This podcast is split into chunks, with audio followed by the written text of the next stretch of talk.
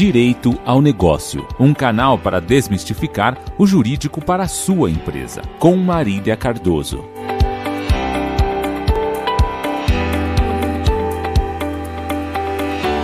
Olá, seja bem-vindo ao Direito ao Negócio, um canal feito especialmente para te ajudar a entender o universo do direito.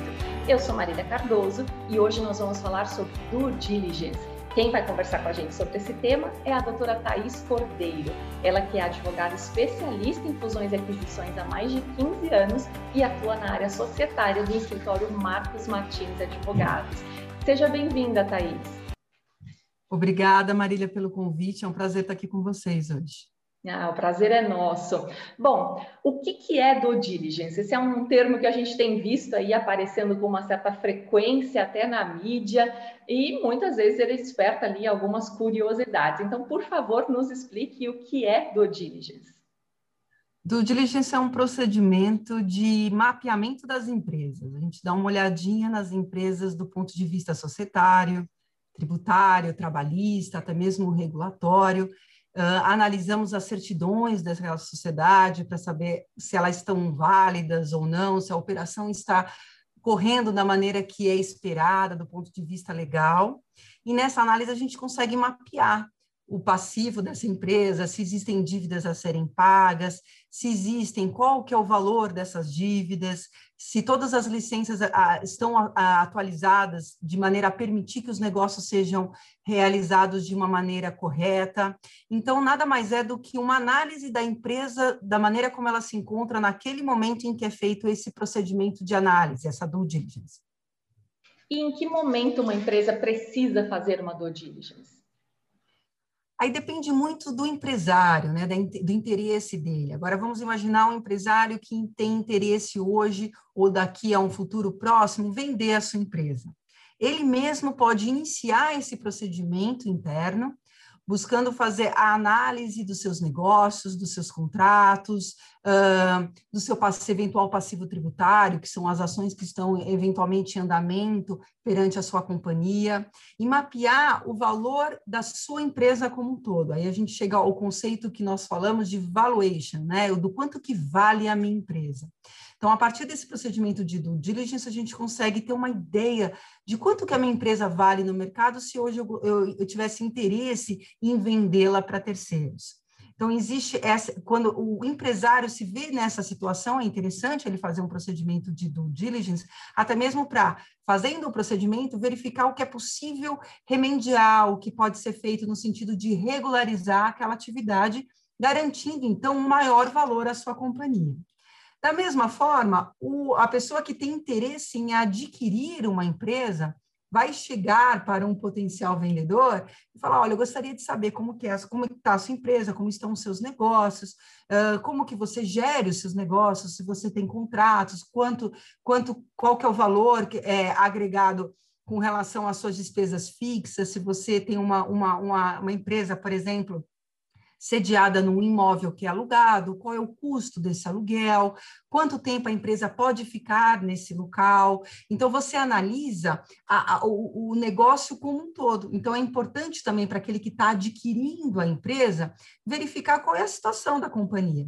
Então, geralmente, quando ele tem interesse, ele aborda um, um, potencial vendedor e, e, e, pede nada mais do que posso analisar a sua empresa. Então, existe um procedimento inicial para que isso, sem dúvida nenhuma, aconteça, com sigilo, com respeito às, às informações que são informações confidenciais, e o procedimento se inicia, que é um procedimento que, de due diligence que a gente fala que antecipa uma operação de compra e venda de empresas. Então, ela pode estar necessariamente atrelada a uma abordagem de um possível investidor, de um possível comprador, ou pode ser feita diretamente pelo, própria, pelo próprio empresário quando ele tem interesse num futuro próximo de colocar a empresa à venda ou, a, ou até mesmo fazer uma operação com um possível investidor que vá alocar dinheiro na companhia e precisa também ter uma noção dos riscos envolvidos nessa operação.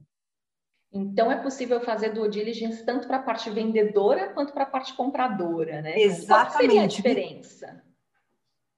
O vendedor, ele vai, na realidade, observar exatamente o que ele precisa corrigir no negócio para fazer com que a empresa tenha mais valor agregado, ou seja, ela tenha uma valuation lá na frente mais positiva. Então, por exemplo, se eu tenho um risco muito grande financeiro, né? Eu consigo de alguma forma concentrar as minhas garantias que eu dou para banco em um único contrato? Eu consigo diminuir juros relativos a esses contratos? Eu consigo renegociar esses contratos e minimizar é, ativos da companhia que foram dados em garantia aos bancos? Quando eu consigo fazer isso, eu já estou diminuindo o risco do meu negócio. Eu estou liberando bens da minha companhia que não vão estar gravados para ninguém, para banco, para terceiros. Quando eu faço isso, eu já estou garantindo um, uma, uma valoração maior para a minha companhia. Então, se um terceiro vier comprar a minha empresa, eu consigo garantir a ele que eu tenho só uma parcela do meu patrimônio que está garantindo dívida perante banco. Então, quando eu faço isso, eu dou um valor a mais à minha companhia. E quando, nesse momento, eu garanto, então, para o vendedor, uma, uma operação mais vantajosa do ponto de vista financeiro. Então, isso, é, é, esse é o aspecto mais importante e primordial para que um vendedor faça um bom negócio, né? Uh, então, ele, ele, ele, reanalisa o próprio negócio, porque no dia a dia, muitas vezes, o empresário fica sem ter a noção do todo. Então, a due diligence dá ao empresário, aí na qualidade de vendedor, essa, esse mapeamento da empresa e aonde ele pode melhorar a operação de seus negócios, lhe trazendo um benefício financeiro perante um possível investidor ou comprador. Já aquele que está adquirindo um negócio novo, para ele é de suma importância também, Marília, porque ele precisa olhar o negócio que ele está entrando. Então, ele precisa ver os contratos, qual, qual, que é a, a, receita daquela companhia, daquela sociedade, se os contratos já estão para se vencer ou ele tem uma projeção no tempo. Então, aí eu consigo, sem dúvida nenhuma, garantir que aquelas operações se perpetuem no tempo, mesmo eu adquirindo a sociedade hoje. Se o imóvel é locado, eu posso ficar naquele imóvel por quanto tempo?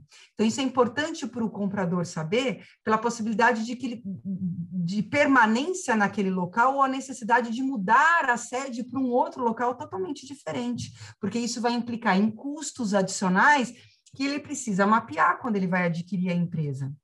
Na mesma coisa com relação aos seus funcionários, né? São funcionários que já estão muito tempo no, na, na, na, empresa ou não estão, eu tenho uma rotatividade muito grande ou não. Por que, que isso é importante a gente saber? Justamente para dar a continuidade do negócio, a figura do, do, do, do empresário é tão primordial que se eu sair e mudar a gestão, isso pode implicar numa demissão em massa, sim ou não?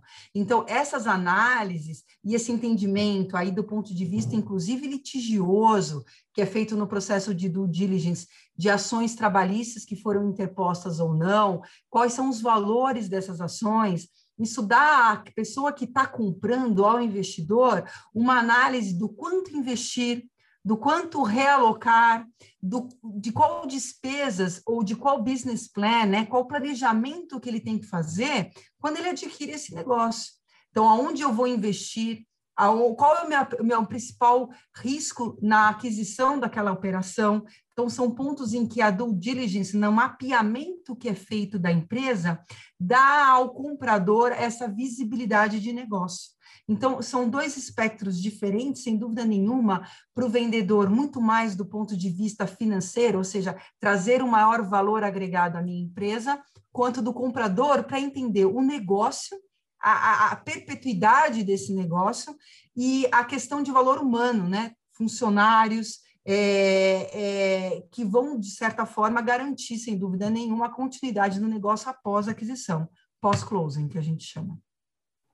E eu imagino que devam aparecer muitas surpresas aí ao longo desse processo, né? Quais costumam ser as mais recorrentes, tanto positivas quanto negativas?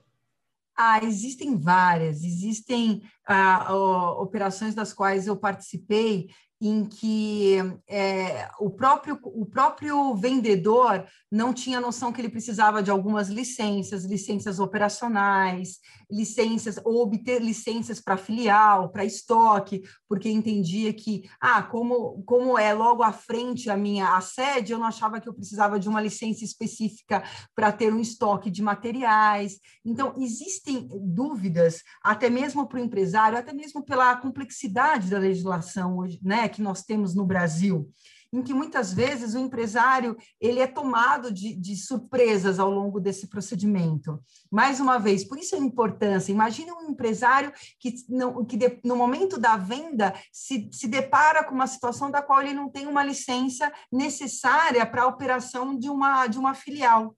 Então, é, isso é importante porque gera uma segurança, não só para o vendedor no momento da, da operação de compra e venda, mas ao longo do negócio para prepará-lo para uma operação de compra e venda. Eu acho que isso é muito importante, as pessoas, as pessoas entenderem a necessidade de se mapear riscos durante a operação. E isso acaba se perdendo ao longo do tempo, porque o, o, empresário ele entra no, no looping de fazer negócios e fazer o negócio crescer, que muitas vezes isso passa desapercebido. Por isso a importância desse assessoramento também ao longo do crescimento de negócios. Eu me peguei também com situações que, ah, eu faço contratos é, de representação, mas eu não me atento a, por exemplo, a atuação do representante, aquele que vai ao mercado e vende o meu produto. Olha, existe uma importância que esse, esse, essa relação seja regulada. Isso pode gerar um passivo trabalhista muito grande lá na frente e os valores são altos envolvidos. Então, de novo, é uma legislação específica, é algo comumente utilizado pelos empresários para que haja um crescimento dos seus negócios, mas isso tem que ser feito de forma segura, isso tem que ser feito de forma é, legal, de maneira que, se chegar à necessidade de uma venda ou ainda de um crescimento com um investidor, você tenha elementos jurídicos e probatórios é, que consigam comprovar, olha, não, isso está regulado, a minha, a, a minha a, o meu contrato com esse representante é, é, a prazo determinado, ou seja, trazer elementos que minimizem riscos para o seu negócio. Isso, sem dúvida nenhuma, para o investidor é fantástico, quer dizer, eu estou dentro de um ambiente seguro de negócios. É, risco sempre vai existir, lógico, mas são riscos mapeados, são riscos em que você faz. É, ciente de que é, o que eu vou investir naquela empresa, ou aquele retorno financeiro que eu espero daquele, daquela empresa no momento da aquisição, ele está mapeado. Então, isso garante aquele que está saindo do negócio uma possibilidade, inclusive, de receber uma parcela de, do preço depois de um ano, depois de dois anos, porque ele tem a segurança que o negócio dele vai ser sustentável durante esse período, para que ele tenha um valor a receber, inclusive no futuro. Esse é um procedimento muito comum em operações de M&A. Então, quando a empresa está estruturada, ela permite aquele que está vendendo e permite aquele que está adquirindo a empresa um ambiente seguro de negócios. E é o que todo mundo busca, um ambiente seguro. Sem dúvidas. Então, a, essa auditoria de due diligence ela ajuda muito na questão da, da minimização dos riscos, né? Algo tão importante nos dias de hoje. Agora, digamos que eu estou convencida, né? Minha empresa realmente precisa fazer a due diligence. Como é que eu faço? Quais são as etapas desse processo? O processo ele, ele é importante, até mesmo como ele trata de informações que são informações da companhia, da sociedade é interessante iniciar com um, um acordo que a gente chama NDA, um acordo de confidencialidade. Nada mais é do que eu vou ter acesso aos seus arquivos, eu vou ter acesso aos seus documentos durante um período, para que a gente possa estudar a possibilidade de é, apresentar uma proposta de compra e venda. Então, quando a gente fala em proposta, a gente fala em letter, em inglês seria letter of intent, é, de iniciar uma intenção de compra todos esse procedimento, seja o um acordo de confidencialidade ou uma proposta, ela começa com o intuito das partes abrirem efetivamente uh, o, seu, o seu negócio para o possível interessado. Então, ele vai abrir os contratos, os atos societários, os contratos financeiros, todos esses instrumentos eles já, já têm uma, uma confidencialidade. Então, aquele que vai ter acesso só vai poder dar acesso aos seus advogados ou à equipe que está trabalhando nesse procedimento de auditoria. A gente não pode esquecer, hoje em dia a gente tem a LGPD, né? E da necessidade de serem observadas em estrito grau de sigilo e confidencialidade todas as informações em que as partes têm acesso durante esse procedimento de due diligence. Lógico que a gente vai estar respaldado pela lei, mas sem dúvida nenhuma garantir o sigilo e confidencialidade nesse procedimento. Feito e, a, e, e, e dado a possibilidade da outra parte de mapeamento desses documentos, geralmente é emitido um relatório. Então, esse relatório ele vai analisar a parte societária, a parte contratual, a parte civil, que aí são os processos em andamento que eventualmente a empresa tenha proposto perante terceiros, ou seja, parte é, passiva nesses processos, nesses processos, judiciais, e também em âmbito tributário. Então, a gente analisa, é, aí, em alguns aspectos, a, além do tributário, o regulatório. Não são todas as empresas que estão submetidas a, um, a uma, normas regulatórias específicas, algumas sim, outras não, depende da atividade. Por exemplo, uma empresa farmacêutica, ela tem que analisar procedimentos regulatórios, né, além do tributário, do, do, da questão civil, da questão trabalhista e societária de uma companhia. Então, a complexidade do processo de due diligence e o que, que ele vai observar está é, tá muito atrelada à natureza da empresa que está sendo analisada, que a gente chama de target, ou a empresa-alvo. Então, olhando para ela, a gente consegue verificar o tempo de duração dessa due diligence e também o, o, o, quais são os aspectos que precisam ser analisados, considerando a empresa que nós estamos analisando. Se a empresa tem marca registrada, por exemplo, eu preciso olhar o INPI. Então, isso é importante a gente analisar também. Existe uma marca registrada, essa empresa tem um serviço que ela se coloca no mercado e é pelo serviço, pela, pela, pela marca, é que ela tem um valor agregado, é aí que reside a, o, o, principal ativo dessa empresa. A gente tem que olhar o INPI, a gente tem que olhar a quem, a, a quem essa marca está registrada. Está registrada em nome do sócio, está registrada em nome da companhia Então, se for, por exemplo, em nome dos sócios, a gente vai ter que fazer um instrumento de cessão dessa marca para a companhia, para quem está adquirindo, ter certeza que essa marca é um ativo da empresa, não é um ativo do ex-sócio. Então, é, é, são esses elementos que a due diligence contribui para que a operação seja feita de forma é, a agregar valor àquele que está, sem dúvida nenhuma, por exemplo, no exemplo que eu dei, adquirindo a empresa. É importante que a marca esteja lá dentro. Então, é, é, o espectro né, da due diligence vai depender de uma análise prévia da companhia e aquilo que precisa ser analisado do ponto de vista societário até o regulatório. É, é, é geralmente são esses pontos que nós analisamos e tudo inicia num, num acordo de confidencialidade, passa por uma carta, uma proposta de intenção em que as pessoas chegam a necessidade, uma, uma valoração. É quando as pessoas entendem que, olha, eu faço uma proposta de aquisição da sua companhia pelo valor Uh, vamos supor, de 100 mil reais, que eu estou falando aqui agora, um valor hipotético. É aquilo que eu analisei entre passivo, aquilo que a empresa deve, ou aquilo que pode vir a ser pleiteado perante a empresa, e tudo aquilo que ela tem de positivo, tudo aquilo que ela tem de negócio, de contratos em andamento, de possibilidades de faturamento, aquilo que ela tem dentro do caixa da companhia. Então, fazendo uma análise entre risco e aquilo que ela tem de ativo, aquilo que ela tem de positivo, aquilo que ela tem de projeção de mercado, eu chego a um valor, e é esse valor que é colocado nessa proposta. E aí sim a gente inicia uma, uma um, um, procedimento aí já aceitando as bases da negociação, a gente já pode partir para uns documentos definitivos, documentos que a gente fala da operação própria de compra e venda de empresas. E, em média, quanto tempo e quanto custa toda essa operação? Então, um, depois que eu tenho o NDA, eu faço a due diligence, da due diligence a gente confirma ou não os termos dessa proposta, né? Então, esse procedimento, ele dura a due diligence de 30 a 45 dias né?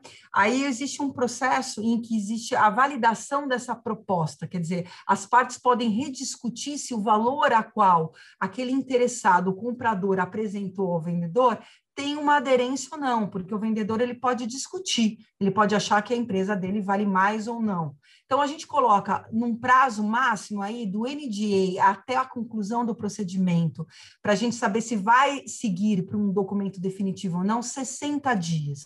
É lógico que se eu estou falando de uma empresa em que eu tenho é, várias filiais, vários nichos de negócio, empresas que são é, coligadas, eu tenho operações muito mais abrangentes do que isso, Marília. Eu já fiz operações de due diligence que demoraram, é, é, considerando vários CNPJs, né? A empresa tinha várias filiais, demorou quatro meses. Né? E o procedimento de conclusão da operação até assinatura dos documentos definitivos é, demorou seis meses para sete meses. Por quê? Porque existia um complexo de empresas a serem analisadas. Eu não estava analisando um único CNPJ, eram vários CNPJs. Se eu estou falando em empresas farmacêuticas ou empresas químicas, uh, eu tenho uma parte regulatória muito, muito significativa, eu tenho várias licenças a serem analisadas. Então, considerando que o risco nessas empresas, inclusive em âmbito regulatório, eu digo aí também ambiental, é, deve ser analisado, é, a, as discussões são mais ricas do ponto de vista de negócios. Então, sem dúvida nenhuma, isso daí se perpetua no tempo. Então, não existe uma, uma, uma, uma um número mágico aí é, definitivo de, é, de, de, de conclusão dessas operações, mas isso depende muito mais do, do, do negócio que a empresa-alvo atua para a gente ter uma margem de, de, de, tempo de conclusão dos procedimentos. Mas, sem dúvida nenhuma, de 30 uh, ah, dias a 45 dias numa empresa de serviço, sem dúvida nenhuma, eu conseguiria concluir uma due diligence, e um prazo maior de 60, 70 dias numa empresa na área de indústria, numa empresa química, numa metalúrgica, que são empresas em que, que, que a parte regulatória é mais significativa e geralmente não se trabalha num único único CNPJ, eu tenho várias filiais relacionadas aí, tá? Mas é, é, é, um procedimento, então, de novo, que depende muito mais do objeto da empresa-alvo do que qualquer uh, número mágico que a gente possa estar nos antecipando aqui e, e colocando como definitivo. E aí eu imagino que o valor ele também vai variar de acordo aí com esse volume de trabalho que vai ser demandado, né? Isso, sem dúvida nenhuma, porque eu vou precisar de, de um número maior de especialistas, né? Então, se eu estou falando de novo numa área de indústria, numa área em que tem uma preocupação muito grande ambiental, uma, uma preocupação muito grande regulatória, eu tenho que tratar com profissionais especializados na área que entendam do, da, da operação, entendam dos impactos ambientais uh, relacionados àquele negócio. Então, uh, a, a, o, a valoração do procedimento de due diligence, desculpa, do diligence, ela depende dos profissionais relacionados à operação em si, como também é, da, do negócio, do target e, e, sem dúvida nenhuma, daquilo que a gente precisa nos ater. Por exemplo, eu tenho empresas que às vezes o negócio é simples, mas por razão de uma má gestão, eu tenho um passivo muito grande, muito grande trabalhista, ou seja, eu tenho que fazer uma análise da materialidade desses processos para chegar a, um valor né, do risco daquela sociedade do ponto de vista trabalhista. Então, isso também pode ser um fator a ser analisado, não só no tempo, mas também de custo desse procedimento. Então, não existe um valor fixo de due diligence. O que existe é uma premissa de da empresa quanto que é, ou, qual é a área que essa empresa atua, quantos funcionários essa empresa tem, quantos CNPJs essa empresa tem, ou seja, ela tem várias filiais ou ela tem uma única matriz, e é com base nesses elementos que é feita a valoração do trabalho de due diligence. E como é que anda a demanda pela due diligence? De que forma que a pandemia está impactando isso? Ah, ela, ela, ela, ela trouxe um volume muito grande em operações de due diligence, porque houve uma preocupação, como eu coloquei no início, tanto do vendedor, da possibilidade, da possibilidade e da necessidade, diante do ambiente da pandemia, de fazer negócios com terceiros ou buscar um investimento de um terceiro. Então, o próprio empresário se viu na necessidade de olhar para dentro do seu negócio e tentar minimizar riscos para buscar créditos e buscar operações com terceiros para maximizar o seu negócio, entendendo que se ele não buscasse, por exemplo, junto a uma empresa de logística, a possibilidade de melhor distribuição dos seus produtos ou maximizar a venda dos seus serviços, ele ficaria refém a, a, seu, ao seu município ou ao seu estado. E aí, sem dúvida nenhuma, ele seria muito mais afetado pela pandemia. Então, houve uma necessidade de olhar para fora, de expandir os seus negócios, sob pena de não conseguir é, fazer um volume de negócios que garantisse a sua operação. Então, no momento em que ele teve essa necessidade e a necessidade de buscar investidores, sem dúvida nenhuma, o mercado de compra e venda de empresas foi aquecido. Então, olhando para isso, se buscou fazer novos negócios. E para isso a gente precisava literalmente sair da casinha. Eu preciso ir em busca de negócios. E aí a necessidade de olhar para dentro verificar se estava tudo em ordem, se os contratos estavam, é, se eu tinha contratos vencidos ou ainda tinha contratos é, é, dentro dos prazos de, de vencimento, ou seja, eu tinha receita para garantir a esse novo investidor que o meu negócio está em andamento, que eu tenho fornecedores, eu tenho insumos, eu tenho matéria-prima, e para isso a gente teve que revisitar contratos, rediscutir contratos, é, minimizar os impactos dos indexadores, né? Por exemplo, um caso muito é, que foi aí é, discutido é, é, revisitar contratos de locação, por exemplo, para é, é, minimizar o impacto do IGPM, trazendo um índice mais atrativo, como o IPCA. Ou seja, vamos rediscutir contratos, vamos é, pedir carência. É, esse é o momento na pandemia para que haja uma garantia da perpetuidade do negócio, buscar investidor e rediscutir aquilo que era comumente feito pelas empresas né? Então, vamos buscar um desconto perante o fornecedor, vamos tentar renegociar o contrato, vamos estender o prazo de entrega sem multa. Quer dizer, vamos olhar para a nossa operação e ver aquilo que eu posso minimizar de custos fixos e aquilo que eu posso maximizar em termos de receita para garantir uma perpetuidade do negócio, não só da maneira como ela já está ocorrendo hoje, mas sem dúvida nenhuma para que ela seja mais atraente para um possível investidor. Então, vale a pena eu, neste momento, me, é, buscar alguém da área de logística, um sócio de logística, uma empresa de logística, não só para ser o meu parceiro de negócios, mas eventualmente fazer uma operação de fusão e maximizar a operação como um todo. Então, são, são, são, é, é o momento das pessoas revisitarem o modelo de negócio. E isso é o que a gente está vendo.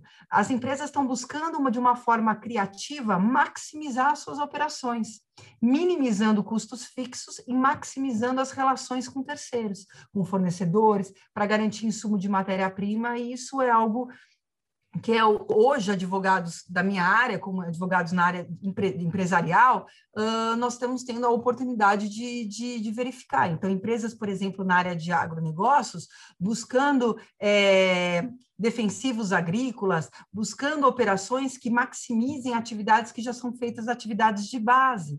Então, a conjunção de, de esforços com outros empresários para maximizar o negócio como é hoje, criando novas oportunidades e de ampliação de negócio como um todo. É isso que se tem que focar, é, é, é garantir a, a, a, conexão com outras empresas para maximizar os seus serviços, para potencializar a venda dos seus produtos.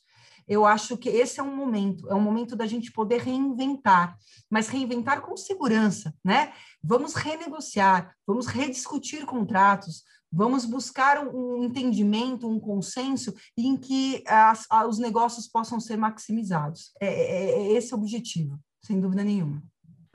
É, se o mundo muda, a gente tem que mudar com o mundo, né? Não dá para deixar é passar aí esse tipo de oportunidade de realmente olhar para o negócio é, com um cuidado maior. Thaís, muito obrigada pela sua participação aqui no Direito ao Negócio. Tenho certeza que esclareceu muitas dúvidas e quem tiver interesse aí em entrar em contato, eu acho que vale super a pena buscar entender aí mais profundamente quais são os benefícios, né?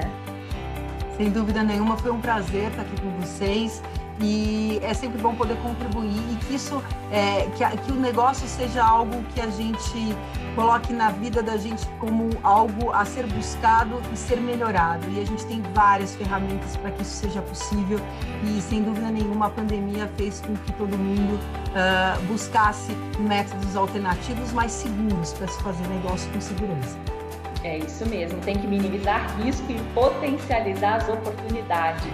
Hoje nós conversamos com a doutora Thais Cordeiro sobre due diligence. Ela que é advogada especialista em fusões e aquisições há mais de 15 anos e atua na área societária do escritório Marcos Martins Advogados. Se você quiser saber mais informações sobre o escritório, acesse marcosmartins.adv.br. Eu sou Marília Cardoso, fico por aqui e a gente se encontra no próximo episódio. Até lá!